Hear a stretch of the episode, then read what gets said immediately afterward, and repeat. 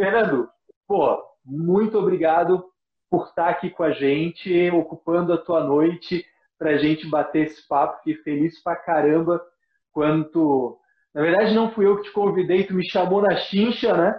Falou assim, Ei, vamos! Bora fazer esse trem aqui? Bora! Gente, é, para quem não conhece, o Fernando Sampaio é uma sumidade que é, eu tenho o prazer de chamar de meu coordenador na BSSP e né, um puta cara, já é um cara aí que é referência.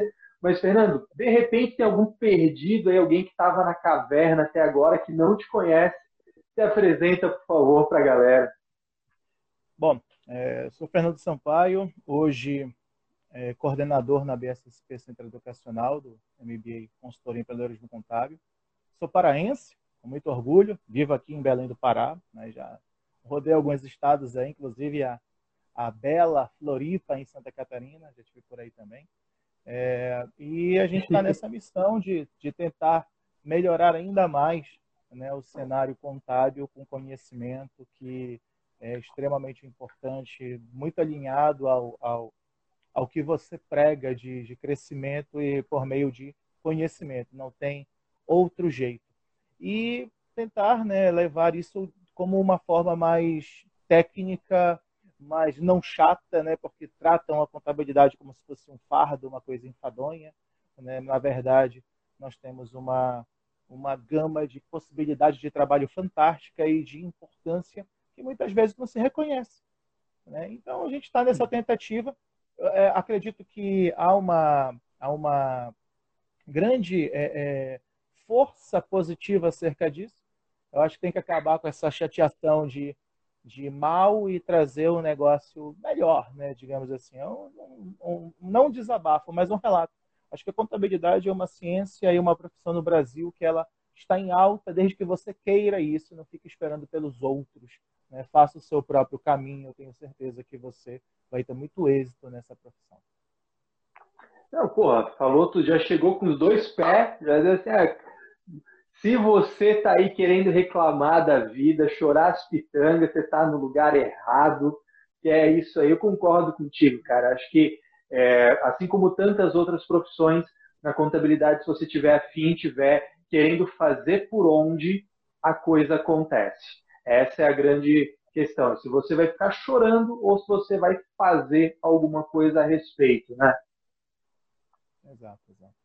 O, o, Galera, eu tô, tô, vendo o pessoal nos comentários aí, né? O, é, é, uma festa, né? Fazer uma live com você, com outros amigos, a gente encontra os outros conhecidos aí. Tô vendo aqui o Josélio, rapaz, que trabalhou com a gente lá na empresa contábil. Obrigado, você tá dando um alô aí. A todo mundo que, que, que vem prestigiar, são, são nove horas da noite, pô. Afinal de contas, né, quem, quem tá afim não tem hora, né? Eu lembro de uma live é. que eu fiz com o Vitor com Vitor Lopes lá de Fortaleza, pô, a live faz meia-noite, então não tem, não tem hora, né? Então, parecia que eu estava no Jô Soares, foi, foi, foi bem bacana. E é isso, a gente tem que não, não, não pode parar, o pessoal tem feito muita é, é, até parou um pouquinho mais, só estava reclamando que estava tendo conteúdo em excesso. Na verdade, se tivesse faltando conteúdo, você está reclamando também. Né? Então, a gente tem que realmente saber filtrar o que é melhor e o que é pior. Né? Para isso, você tem que ter experimentações, experiências, não tem jeito. Eu já tive é, é, experiências boas e ruins acerca de conhecimento. Né? E agora a gente tem que, de fato, fazer o, o, o, o trivial, né? O siga meus bons mesmo, estar perto de quem de fato gera resultado, que não está nas reclamações e tem gente que fica o dia inteiro reclamando, né? É o Sim. famoso mimimi, né? E, e, você sabe disso desde que a gente se conhece, tem esse relacionamento mais estreito aí um ano e pouquinho. Né? Para quem não sabe, eu fiz o convite ao Caio, eu estava no avião, né? Mandei um convite para ele para vir fazer parte desse grupo de professores e foi, foi cortado. Foi o dia inteiro a gente tentando falar nas conexões, enfim, mas o áudio que ele mandava, pô, com certeza o desafio e sempre uma mensagem muito positiva. E é aquele rapor, aquela conexão foi logo de cara, né?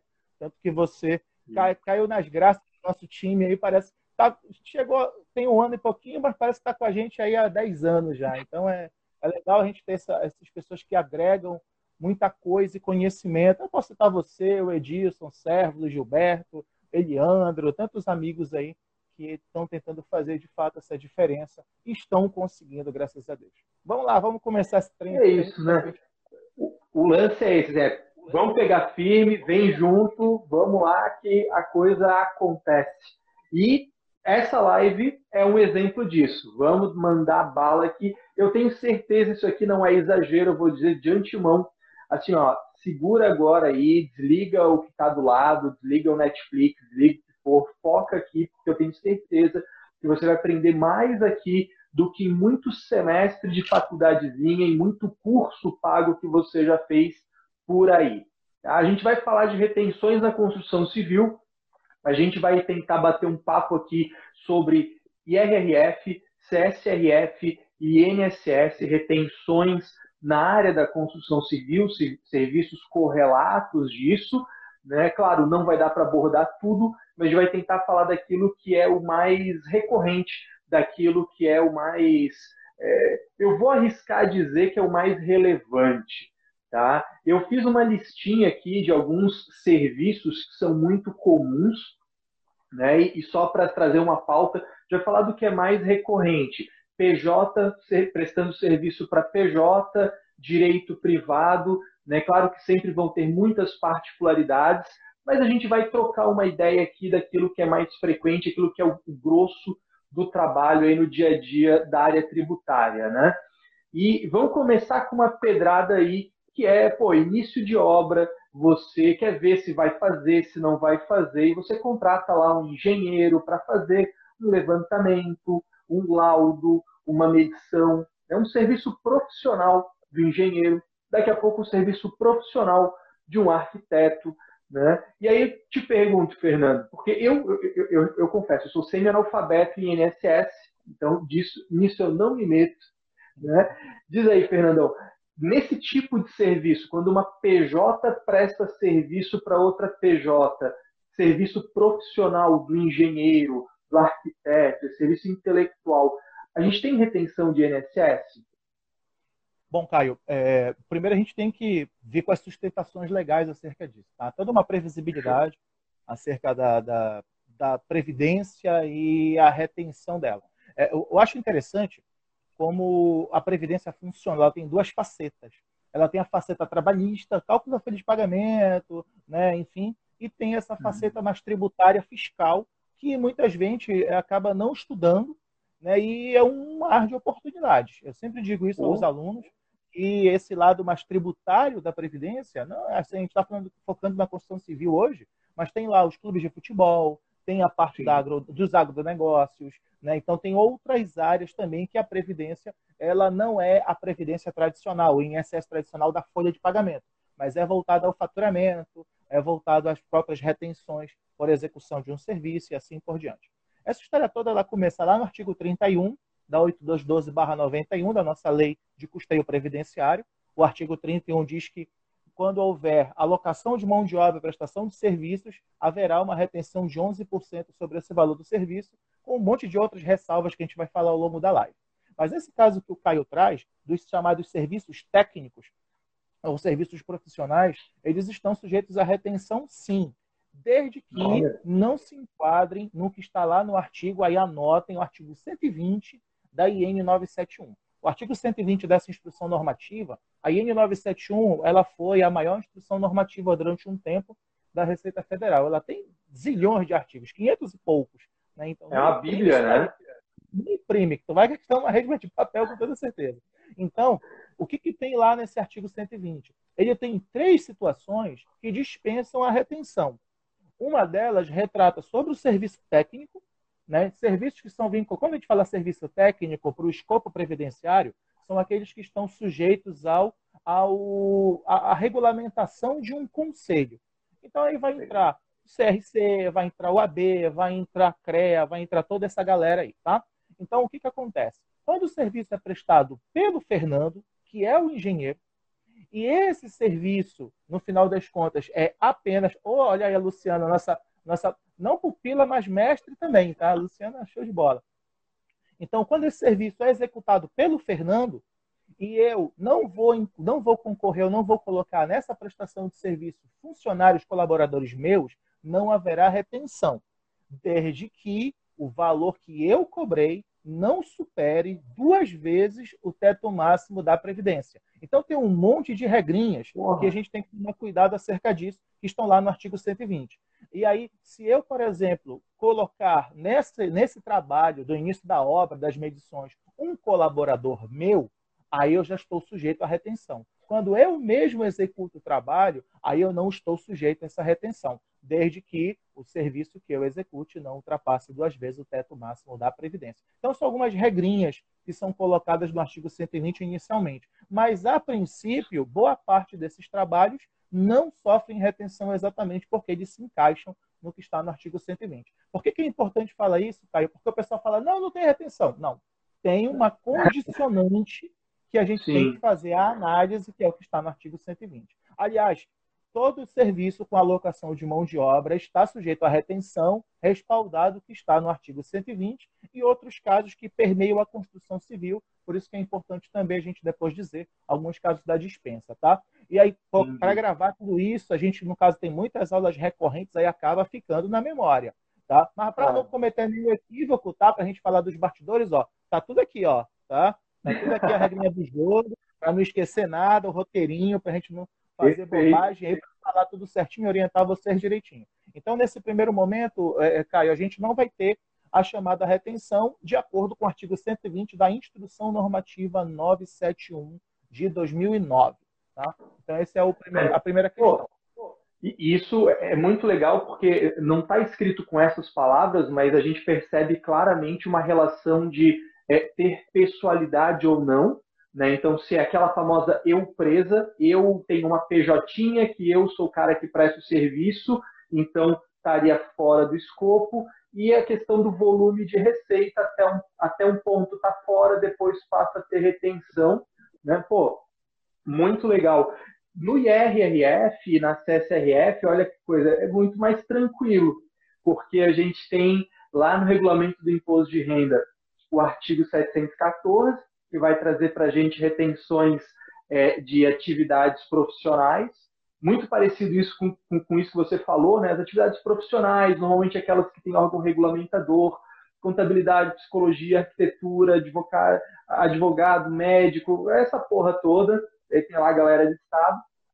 E aí, quando uma PJ presta serviço para uma PJ dessas atividades, e aqui entra o arquiteto e engenheiro, a gente tem o IRRF, então a gente vai cair no 1,5% do IRRF, e as contribuições sociais retidas na fonte, que é a tríade, né, PiscoFins e, e, e CSLL, o famoso CSRF, alguns chamam de PCC, enfim, tem, tem mais sigla do que tributo, né? e aí, essas atividades, tudo que está lá como atividade profissional do artigo 714, cai também na retenção do 4,65% das contribuições sociais retidas na fonte. É claro que tem diferença, né? É, aqui a gente vai partir da premissa de que as pessoas sabem o que são as retenções, né? Não vai dar para parar para explicar ah, o que é uma retenção, que daí segura o dinheiro. Estou partindo da premissa de que você sabe o que é uma retenção, né? Tem fatos geradores distintos, né? O IRRF crédito ou pagamento, contribuições sociais pelo pagamento, mas assim, tirando essa e parte a, e a, e previdência e aí previdência caiu exclusivamente pela competência. Então aí já entra uma discussão, caixa competência tremenda, a previdência não está nem aí se você não recebeu, a nota incidência. Tá? Então esse é um ponto. Se você não recebeu, muito... o problema é seu. É exatamente. Tá? Então esse é um ponto. E, e aí eu queria só destacar mais um ponto, é, Caio, acerca da, da, daquele artigo 120, para que você não sofra retenção, agora você prestador, no próprio artigo mais abaixo, tem dois parágrafos, que eles falam que você tem que fazer uma declaração acerca dos fatos da dispensa. Então você vai colocar eu, Fernando, proprietário ah. da empresa, engenharia tal, tal, tal, declaro que no mês tal, que é o mês anterior, não tive faturamento que superasse. Então tem toda uma regra acerca disso que eu, prestador, vou entregar para o Caio tomador. Aí assim eu não sofro a retenção. Ou seja, não é, é para a gente descobrir exatamente esses pontos, tá? Eles estão no artigo 120. Então, o artigo 120, ele já é um estudo profundo acerca dessas retenções previdenciárias. Pô, show de bola. Então, assim, por exemplo, a Thalita está perguntando onde é que eu vejo essas retenções? Como essa live aqui ela vai ficar gravada, né? A gente. O que, que eu faço normalmente? Porque agora o Instagram mudou a, a, a brincadeira, né? Não, não fica aquelas 24 horas, fica no IGTV. Só que eu não gosto do IGTV. Então ela vai ficar por 24 horas aqui no Instagram, depois eu vou tirar ela do ar e depois ela vai para o YouTube, ela vai para o podcast. Aí você vai poder ver várias vezes. Então, assim, para a Thalita e para todo mundo que está vendo a gente aqui, peguem essas normas que a gente está mencionando. Né? O Fernando falou da lei, falou da instrução normativa, nesse caso a 971 de 2009.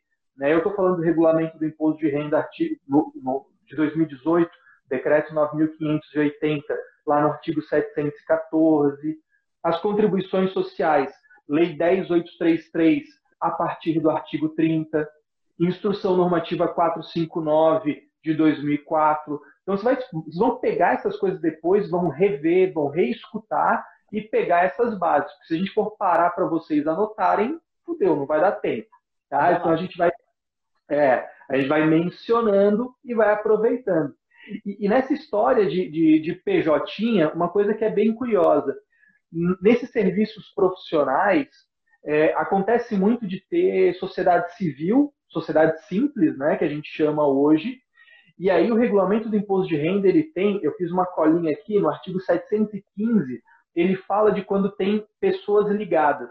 Por exemplo, eu tenho uma empresa e eu tomo serviço de engenharia só que quem presta o serviço de engenharia é uma PJ, sociedade simples, que o sócio, que o dono, que o administrador é um filho meu, é a minha esposa, é pessoa ligada.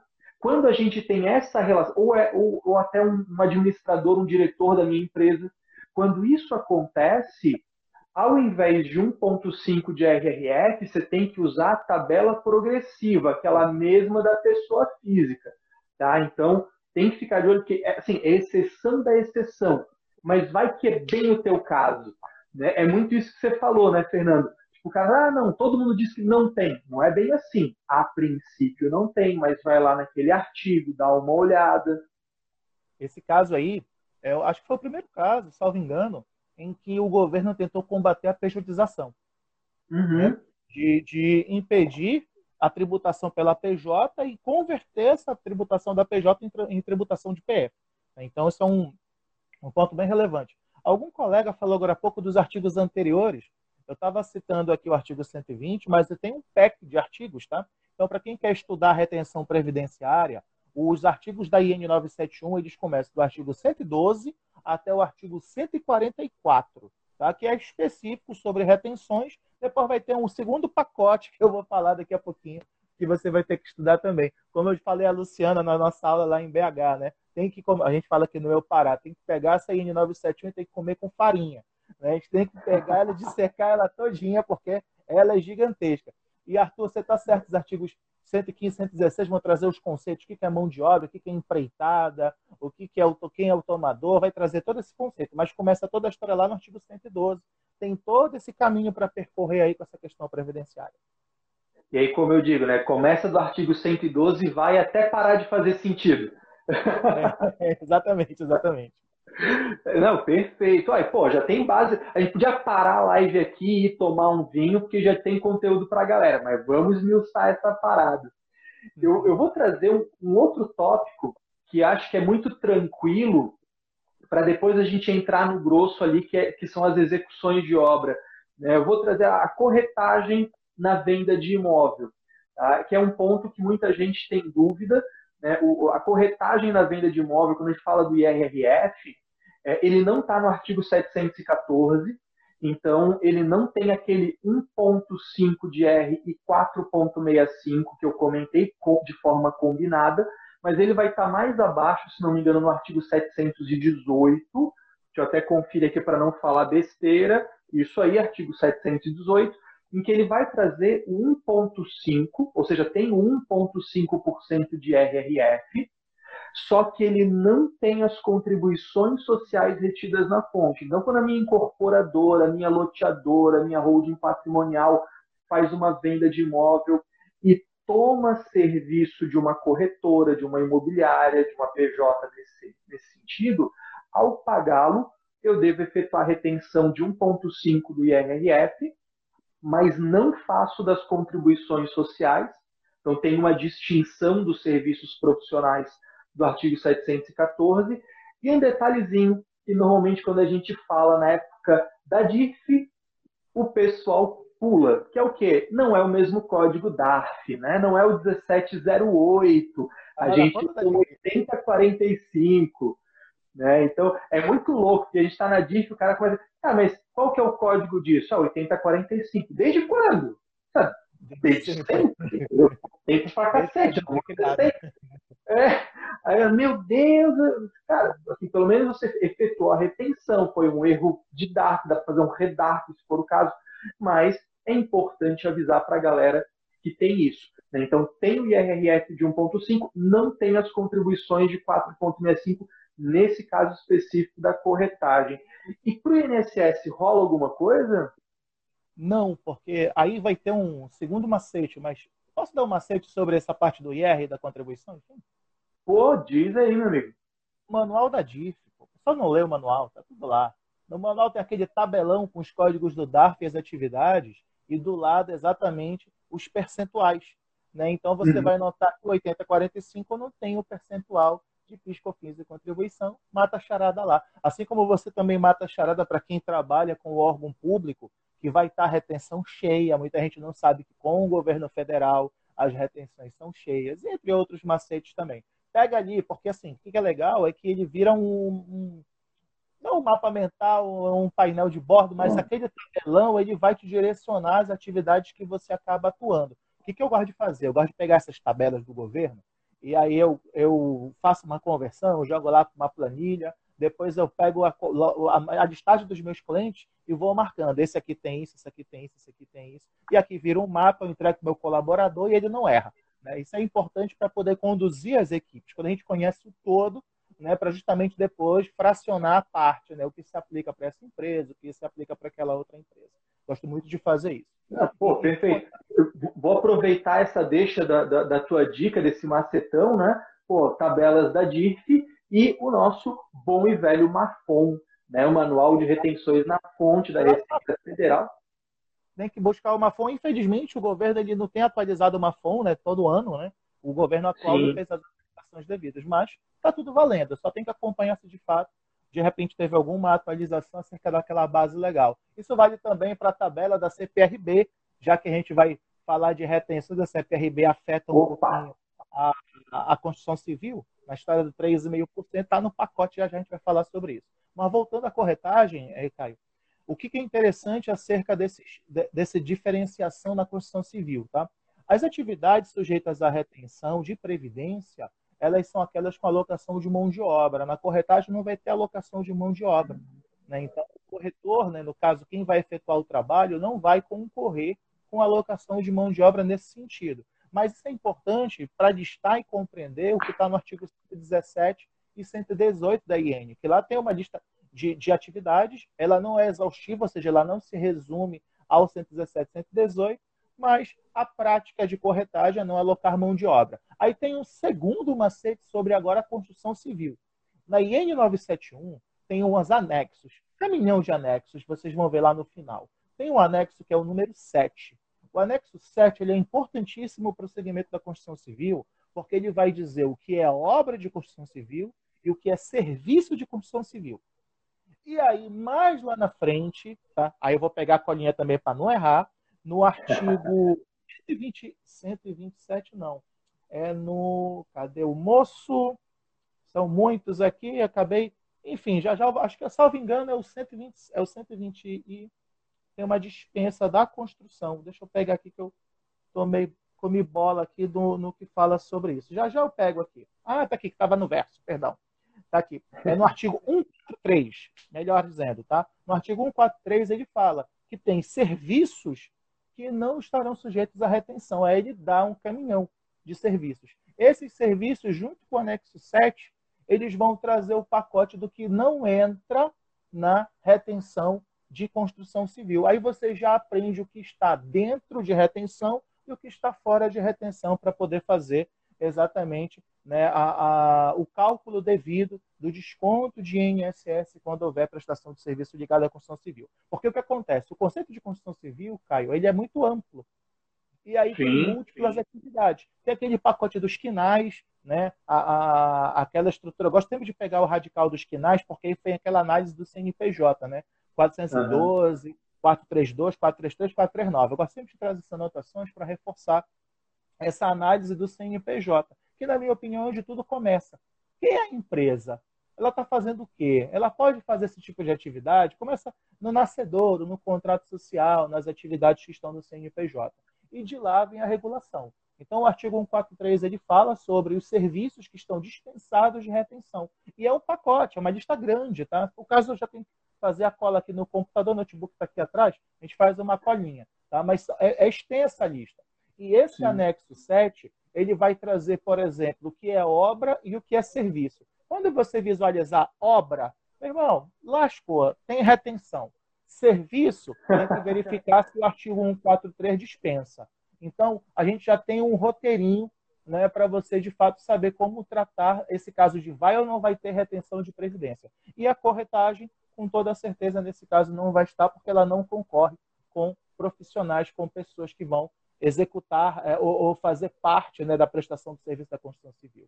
Então, ainda se encaixa a retenção. Agora, quando o corretor, pessoa física, executa a corretagem, ele está trabalhando como qualquer cidadão brasileiro. Então, ele vai entrar num outro conceito, que já não é nenhum desses artigos que eu trouxe para vocês, já é o conceito de segurado obrigatório.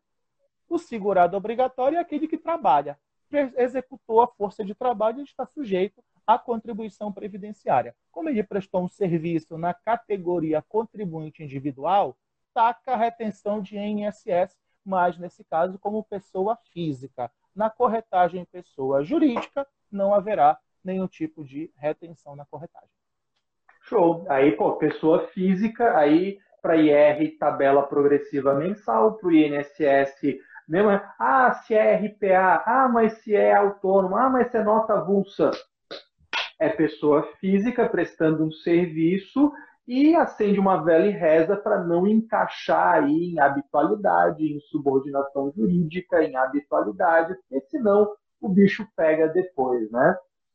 É, e, e nessa hora vem aquele famoso estudo do planejamento tributário. É melhor abrir uma empresa, é melhor o CPF, e por aí vai, todas aquelas discussões que esses profissionais comumente nos procuram, exatamente procurando alternativas legais para não sofrer um impacto tão grande no seu caixa acerca das retenções tributárias e previdenciárias. Sim. E, e, vou aproveitar o gancho, já que você falou da, da locação e cessão de mão de obra, que aí tem um ponto que é muito interessante, que, que, é o seguinte, o IRRF e CSRF, eu costumo dizer que assim, é, é, muito tranquilo quando a gente fala de construção civil, porque a gente vai ter, é como se fosse um gradiente. Serviços profissionais, beleza, tem o IRRF e CSRF, seria o serviço de engenharia, de arquitetura, beleza, do, do profissional. Né? Aí entra aquela uma nuance.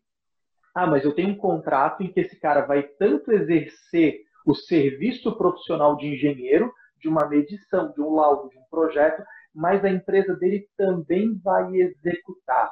Aí a gente pende para um outro lado, que quando envolve a execução de obra também, dispensa a retenção. Então deixa de ter o IRRF, deixa de ter a CSRF, por quê? Porque tem um parecer normativo, eu, eu vou peguei ele aqui, eu separei, tá? Ele nem é tão antigo assim, ele é o parecer normativo 8 de 86, eu já estava vivo, então não é tão antigo assim. E ele fala lá no seu...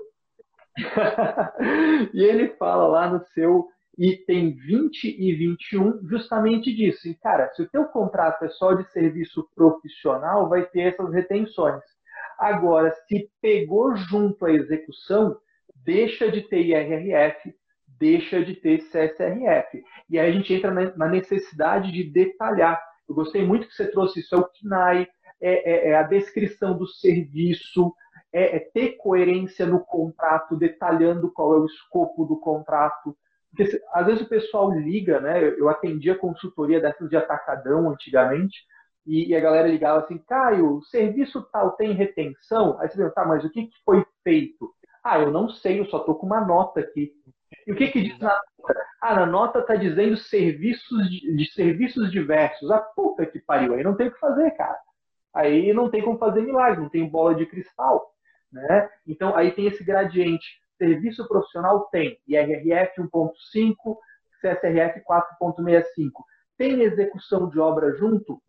Não tem essas duas retenções. E aqui eu vou fazer o gancho. Porém, eu posso ter duas coisas diferentes. Eu posso ser contratado para executar a obra para você, uma empreitada total ou parcial, com ou sem material. Isso é uma coisa, executar a construção por empreitada. Outra coisa completamente diferente é locar ou ceder mão de obra. Né? Que é quando eu falo o seguinte, cara, eu vou te ceder tantos peões para ficar lá na tua obra e você, o teu mestre de obra, é que vai mandar os caras fazer. Você vai fazer A, B ou C, eu vou te locar mão de obra e você que se vire aí. E aí é muito louco que para o IR e para a CSRF tem essa distinção. E, cara, execução de obra não tem retenção. Mas, se a gente estiver falando de qualquer coisa feita como locação de mão de obra, como cessão de mão de obra, tem 1% de RRF e volta a ter o 4,65. Então, é assim, cara, você tem que saber o que está acontecendo dentro da empresa, senão você está fudido vai fazer a retenção errado, né? Na, e na Previdência, o buraco é um pouquinho mais embaixo. Né? Eita! É, além disso tudo, tá, que eu concordo que também tem que ter esse mesmo escopo e visão, né, numa visão previdenciária sobre as retenções, a gente tem alguns aspectos. O, o legal é que estão tá to tocando pergunta aqui, o nível está alto nas perguntas, estou gostando. E aí, estava acompanhando quando você estava falando também. É, o, que, o que, que acontece? Algumas premissas da Previdência. Tá? A primeira é que a nota fiscal é a lei. Como é competência, o que está na nota fiscal será a consideração para retenção. Aí, a discriminação dos serviços, Caio, é muito importante, porque Porra. pode acontecer o caso de uma, ter aquele super contrato, que foi contratado por A, B, C, D, E, F, G, H, e só o item C é que é retenção de previdência. Então, uhum. vai ter que haver segregação na nota fiscal. Tá? Eu recomendo até que seja emitida notas fiscais distintas para não ter confusão e também aquela situação do caixa competência, se se afastar a mistura do caixa competência. Porque eu posso ter um serviço que ele é tributado pelo caixa. Aí eu tenho ele segregado do serviço que vai ser tributado pela competência, que é o previdenciário. Então, às vezes, a emissão de vários faturamentos de nota fiscal pode contribuir para isso. Muita gente não faz isso, mas aí eu estou dando essa dica para quem tem esses múltiplos serviços de construção, tá? Esse é um ponto. E eu, eu, assino, eu assino embaixo. Eu, eu gosto muito disso, até porque tem coisas que têm retenção de R, coisas que não têm. E é assim, não tem lugar nenhum da legislação que diga que você pode reter só daquele serviço. Então, pô, se você emite notas diferentes, cara, a tua vida fica muito mais tranquila. Se tiver aquelas chateações de refazer nota, uma perde comp da vida, etc e tal, você vai tratar uma nota como se fosse um processo. Né? E aí não uhum. tem dificuldade. Isso tudo é porque nós não temos, tá? E quem já assistiu aula comigo, já ouviu alguma palestra, eu sou um defensor do, da nota fiscal eletrônica de serviços padrão nacional, que não sai. Né? A gente vai ver em vida, tá? Essa nota fiscal nacional ela já está rolando. Só que mesmo com esse novo layout que vai aparecer, ele não tem essas discriminações. O layout é muito falho. Né? Então seria interessante que houvesse essas questões, porque é claro, a gente não vai entrar na série do ISS, é uma outra live, né? mas oh. essa diferenciação da tributação federal e tributação previdenciária ela é muito importante. Então, por isso que é interessante a gente fazer, muitas vezes, esse processo de vários faturamentos. O pessoal de área financeira não entende isso. Então, é uhum. interessante uhum. se explicar um pouquinho antes. Olha, a gente vai fazer vários faturamentos. Você pode fazer um pagamento só, tá? Mas a gente vai fazer vários faturamentos de nota, porque são processos tributários distintos. Aí o cara não quer, porque ele vai ter que lançar um compromisso, sei lá quantas vezes. O pessoal do financeiro dá uma engessada nisso, mas converse direitinho com o, o gestor, né, ou o contratante, o tomador de serviço, explica isso porque vai facilitar a vida de vocês. Porque imagina, tu tem um problema com uma nota, e aí nessa nota tem envolvimento previdenciário, vai ter o envolvimento tributário, fiscal, etc. Enfim. Aí tu vai ter que talvez refazer GFIP, FD contribuições, DCTF, unidos do caramba 4. Então é interessante você segregar, que aí talvez você tenha um processo tributário mais tranquilo. Por quê? Tem muito vai e volta nesse processo de faturamento de nota, retenção e etc. Pela visão de caixa. Mas na visão de competência é foice. Emitiu a nota, vai ter que fazer a retenção. Ah, mas não executou o serviço. Você vai ter a possibilidade de fazer o crédito. Aí já entra em cena uma outra legislação, tá? Que eu já vou citar aqui aí em 17, 17, 2017, é muito 17, né? Que ela basicamente é o, o que você conhece como perde comp dentro de uma legislação bem densa, tá? Então lá, uhum. inclusive os créditos previdenciários. Só que isso é uma outra história, mas já permeando um pouco de uma pergunta que foi feita aí. E aí, Caio, acerca disso, eu falei que a nota é a lei, é a regra para a Previdência, só que tem um segundo elemento que é desprezado, inclusive pelos nossos amigos contadores. O contrato. Tem que ter o contrato. Mas vocês, se vocês pesquisarem esses artigos que eu trouxe, o 112 até o 144, 145 e outros, se você filtrar nesses artigos a palavra contrato, vocês vão ver que tem que estar descrito em contrato, inclusive o uso dos materiais que você citou, né? como vai ser a execução do serviço, se vai ter ou não uma planilha adicional descrevendo os serviços como se fosse um aditivo, etc. Enfim, mas o termo contrato vai aparecer várias vezes. Então, quando vocês forem conversar acerca dessa orientação da nota fiscal, que foi o que o Caio trouxe, tem que trazer a segunda pergunta, mas tem o contrato? Porque a legislação diz que tem que ter um contrato. Então, elabore o contrato com a previsibilidade de todo o serviço e também a nota fiscal. Ah, Fernando, não tem contrato e na nota não está discriminado. É retenção cheia. Tá? Isso também está nos artigos. Se você não, não realizar discriminação dos serviços e não houver previsibilidade em contrato, a retenção é pelo total da nota. Por que, que é importante falar sobre o total da nota e por que, que isso é ruim? Vamos lá. Eu gosto de fazer as, as analogias de brincadeira, tá? Uma vassoura, ela se aposenta?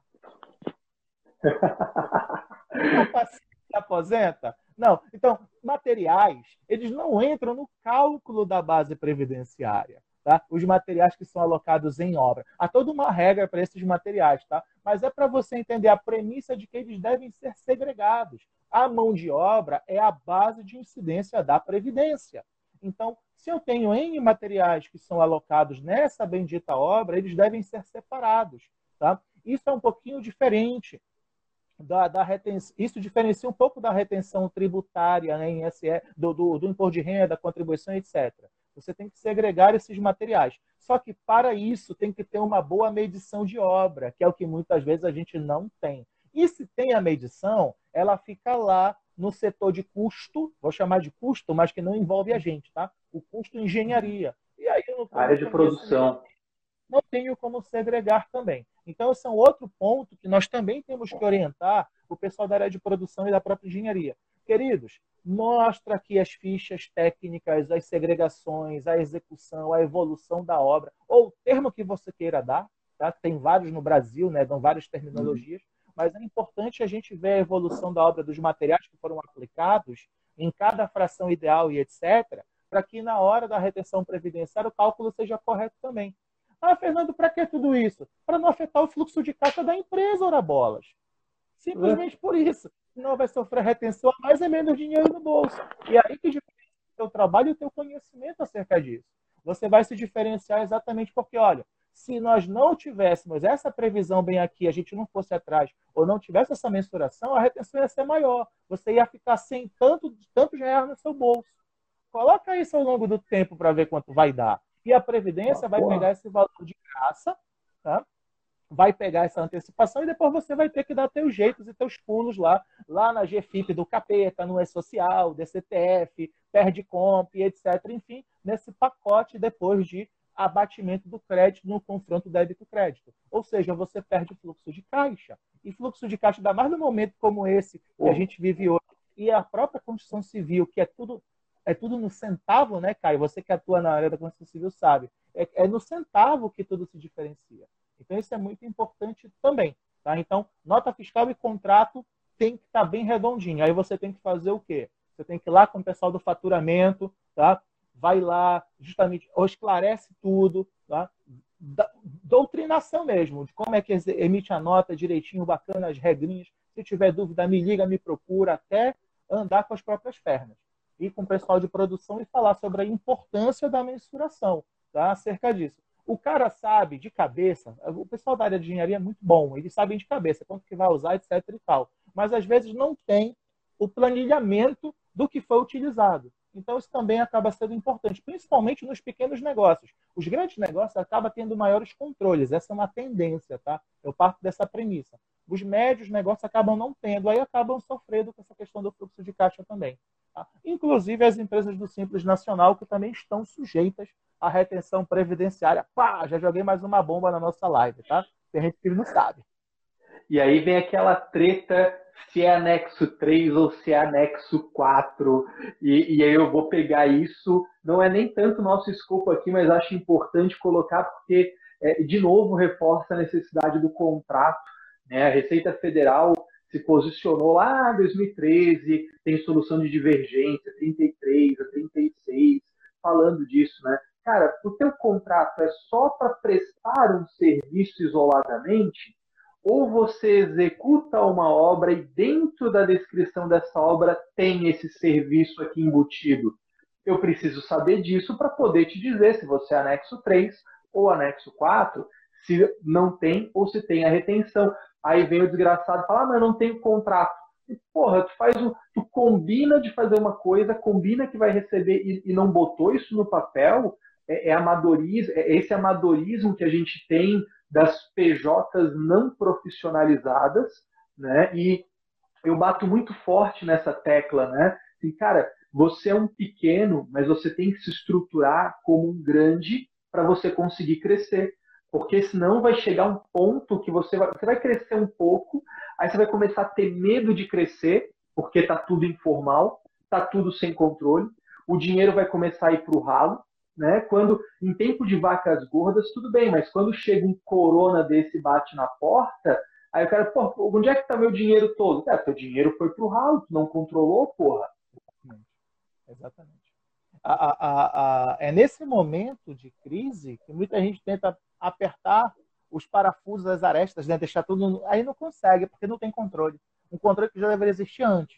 Aí vai ter que aprender. Sim. Parece aquele, fazendo uma analogia, aquela história do ah, esse ano eu vou ser lucro real. Cara, tu não conseguiu nem ser do lucro presumido mais ou menos bem do que ser do lucro real agora.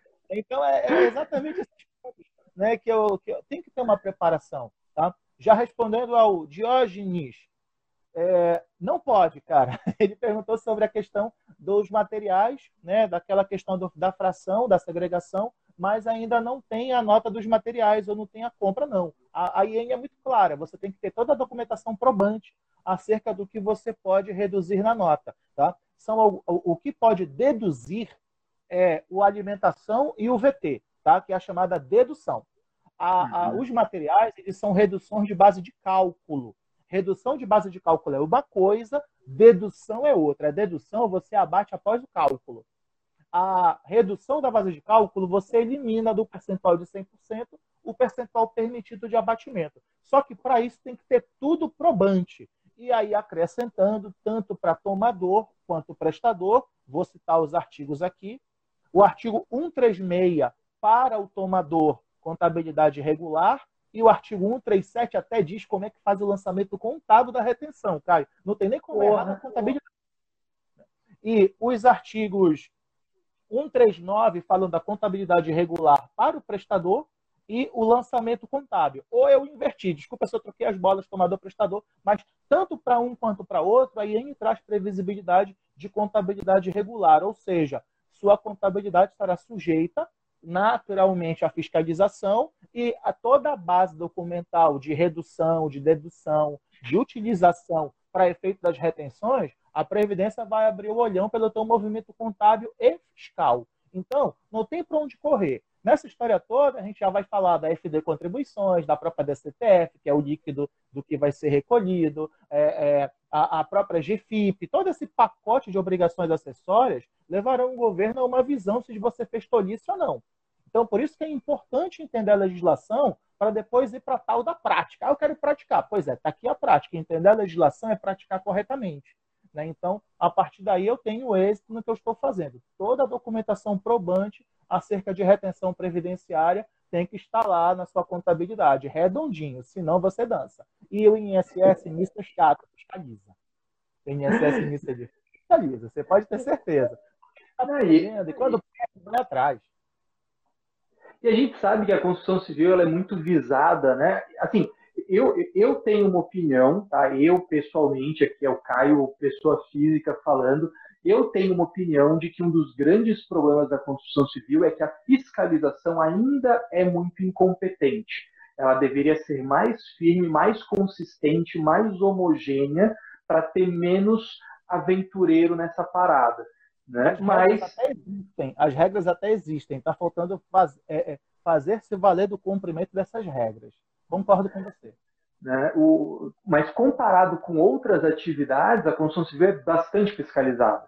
Né? Então, às vezes eu pego um cara lá que ele é, ah, eu tenho uma concessionária de veículo e ele vai começar a fazer prédio e ele acha que é oba-oba. Assim, ah, meu amigo, você fica ligado que desde 2017, 2018, construção civil está no plano anual de fiscalização, é prioridade, o bicho vai pegar. Então, controla né? Inclusive, aqui a gente teve a presença ilustre do Eliandro Prado aqui nos comentários. Oh, alguém falou de controle de caixa aí? É porque o samurai é foda, o samurai é que tá falou comigo. A espada tá afiada, né? Já chegou, né? Tá... E, e, e, você disse correto, tá? Desde 2017, a, a, a é, Constituição Civil é figurinha repetida nos planos de fiscalização da Receita. Inclusive com um desempenho interessante nos gráficos da fiscalização, quem foi inclusive visualizar, né? Aqueles tabelões, você vê que a Constituição Civil ela sempre tem uma participação peculiar dentro da, da, da recuperação em fiscalização da Receita Federal. Então, vale a pena destacar isso também. Ah, pô, perfeito. Cara, o que mais? Conta aí para mim, porque eu tô gostando dessa live, porque é o seguinte, eu tô aprendendo um monte de coisa aqui, porque eu vou confessar para vocês, eu, eu mexi com o INSS até 2013, início de 2014, e de abril de 2014 para cá, eu até 2018, eu trabalhei numa empresa em que eu não atuava na parte de INSS. Então eu fiquei enferrujado. Então essa live está sendo ótima para essa galera que tem aqui, as mais de 100 pessoas que estão o tempo todo aqui com a gente, mas para mim também, porque eu tô eu tô revisando e tô aprendendo coisa aqui. Então, porra, Fala aí que eu tô querendo escutar, meu amigo. Ó, tem, tem mais algumas coisas aqui, ralar rapidinho. Para quem é optante da, da CPRB, da desoneração da folha, aquela famosa história dos 3,5% na retenção, né? Então, é um, é um redutor, né? É, e aí isso depende muito para o percentual a ser aplicado ao faturamento, aquela questão da matrícula do SEI, né, com aquelas datas lá 30 de novembro de 2015 e a partir daí. Quem teve no caso, a inscrição de SEI após, é, no caso, 1 de dezembro de 2015, ficou numa alíquota mais majorada, né? que exatamente é, é, vai ter 4,5% ao invés de 2%. Então, tem esses percentuais para entender a CPRB, porque envolve a retenção. Tá? Isso é um ponto, tchau para papelzinho, fora. Tá? E o outro ponto, né, há muita gente perguntando acerca do Simples Nacional. Simples Nacional anexo 4 tá? com atividades do anexo 4, eles vão ter as mesmas regras de retenção das empresas normais. O Simples Nacional, ele tem lá todas as condicionantes para os demais tributos. Mas em ISS, toda apuração é normal, inclusive a retenção, as regras são, tota, são as mesmas de tudo que foi dito aqui. Tá? Então, esse é um ponto. Um outro ponto que foi o que a, Luciana trouxe há uns minutos atrás é sobre a contratação do raio do MEI. Tá? Então, a gente vai ter que invocar a Lei Complementar do Simples Nacional, a 123-2006, o artigo 18b, não sei como é que eu gravo essas porcarias, mas eu gravo, que lá fala da contratação do MEI. Contratou o MEI nas atividades que permeiam a construção civil, pintura, engenharia, carpintaria, é, é, hidráulica, etc., você vai ter que fazer um pagamento de 20% sobre o total da nota para CPP. Não é uma retenção, é um ônus empresa. Então, você não tem retenção. Muita gente pensa que isso é retenção, mas não é. Tá? Você, por exemplo, a nota é mil reais, eu somei, vou fazer uma pintura. Então, você vai pegar 200 reais e vai pagar para a Previdência. Eu vou continuar recebendo os mil reais. Tá? Quem tem dúvida acerca disso, vai lá na Reinf, tá? ou na própria DCTF Web, essas declarações novas, e busca os códigos dos DARFs previdenciários. Você vai visualizar lá, inclusive, essa informação do MEI, tá? O valor patronal da CPP, alguém já citou exatamente isso. Isso foi uma alternativa também para combater a pejotização, que ocorreu muito, principalmente no setor da construção civil. Então, esse é um outro ponto para a gente destacar também. E é muito louco isso, né, Fernando? Porque é, é essa coisa, tipo, ah, eu, então eu não vou ter empregado, eu vou ter MEI. Calma aí, tudo bem, você não vai ter, a princípio, férias, não vai ter décimo terceiro, etc. Mas você tem os 20% que vai te dar na cola, e normalmente ele olha para o CNPJ, brilha o olho, ele acha que só vai pagar aquilo. Quando chega a guiazinha dos 20%, o cara tem três infartos seguidos e cai para o lado. Tá. A pergunta é, para quem não tem renda, etc e tal, a legislação ela é a mesma, tá? Então você ou vai recolher na GPS, para quem ainda não está obrigado a DCTF Web, e quem está obrigado a DCTF vai recolher em DARF, tá? Então não muda nada. A gente depois pode fazer uma segunda live sobre isso, falar as obrigações tributárias previdenciárias acerca disso. Aí já tem que falar desse pacotão todo aí, REINF, DCTF, é, perde comp, como é que conserta quem pagou GPS errado e tinha que pagar DARF, né? essas paranauês todos aí também, tá? E, e aí já vai entrar num outro ponto para você continuar o seu estudo acerca das retenções, a parte que fala sobre, na IN 971, a parte que fala sobre a Constituição Civil, são os artigos 322 a 394. Aí lá vai estar o pacote, vai falar da DISO, vai falar de um monte de outras coisas. Mas por que é importante para o escopo da retenção? Porque na hora que você estiver lendo Sobre aqueles artigos da retenção que eu citei, os 112 ao 144, ele vai citar vários artigos dessa família 300 aqui, que são conceitos da Constituição Civil, inclusive de serviços. E aí ele vai Sim. falar muito sobre o anexo 7. E aí o anexo 7, que aí já chegando aos finalmente do que eu queria falar para você, eu fiz uma espécie de macete para você saber se a Constituição Civil vai ter ou não vai ter essa retenção. São três passinhos, né? Eu já, inclusive, identifiquei isso, alguns blogs colocam isso, mas é bem facinho. A primeira coisa é você ir no anexo 7 da IN 971 e identificar se o serviço é obra ou serviço. Tá? O que está sendo Legal. prestado. Tanto que ele traz o KINAI, ele mostra o KINAI, então não tem como errar. Pega o teu CNPJ, coloca ele comparado com o anexo 7, se é obra ou serviço. Se for obra, tu já sabe que vai ter retenção quando você alocar mão de obra. Se for serviço, você vai ter que ir lá no artigo 143 ver se esse serviço não é exceção daquelas exceções que eu tinha citado. Se não, tem retenção no serviço também. Esse é o segundo passo. E o terceiro passo é a dispensa das obras. Né? Quando tem dispensa de obra? Quando o tomador ele for autarquia, fundação pública, né? o conceito de órgãos públicos, órgão público, autarquia ou fundação, não vai efetuar retenção, esse tomador, exatamente por conta de uma de, de legislação acerca disso. Então, não vai trazer obrigatoriedade. E tem o segundo ponto para os demais tomadores. Quando a obra tá, ela for numa modalidade de empreitada total, olha que interessante como agora relaciona um pouco a, tributa, com a legislação federal. Quando for obra de empreitada total, é facultativa a retenção pelo tomador. E quando for parcial, é obrigatória. Então, lembra muito nessa hora aquele conceito da empreitada total e parcial. Então, esses macetes aqui envolvem todo esse pacote do que a gente trouxe e, naturalmente, o estudo desses artigos também. O resto é procedimento. Né? Aí muita gente está uhum. trazendo, ah, e como é que eu faço com débito crédito? Você vai lançar na GFIP o valor correspondente ao que você sofreu de retenção. Você vai jogar na REINF, para quem está obrigado, que você sofreu de retenção, para você ter o DARF líquido na DCTF Web, para você ter uma GPS líquida das retenções lá na tua GFIP. Aí começam os procedimentos de apuração após isso, Caio. Pô, show de bola. Cara, a gente está estourando. Cara, a, gente está estourando o nosso tempo. A gente tem aí três a quatro minutos mais ou menos. É, pô, dava para fazer umas três lives seguidas dessa aqui. E, e, eu acho que quem está aqui com a gente agora é, pode confirmar isso, que eu prometi no início, a gente promete, a gente entrega.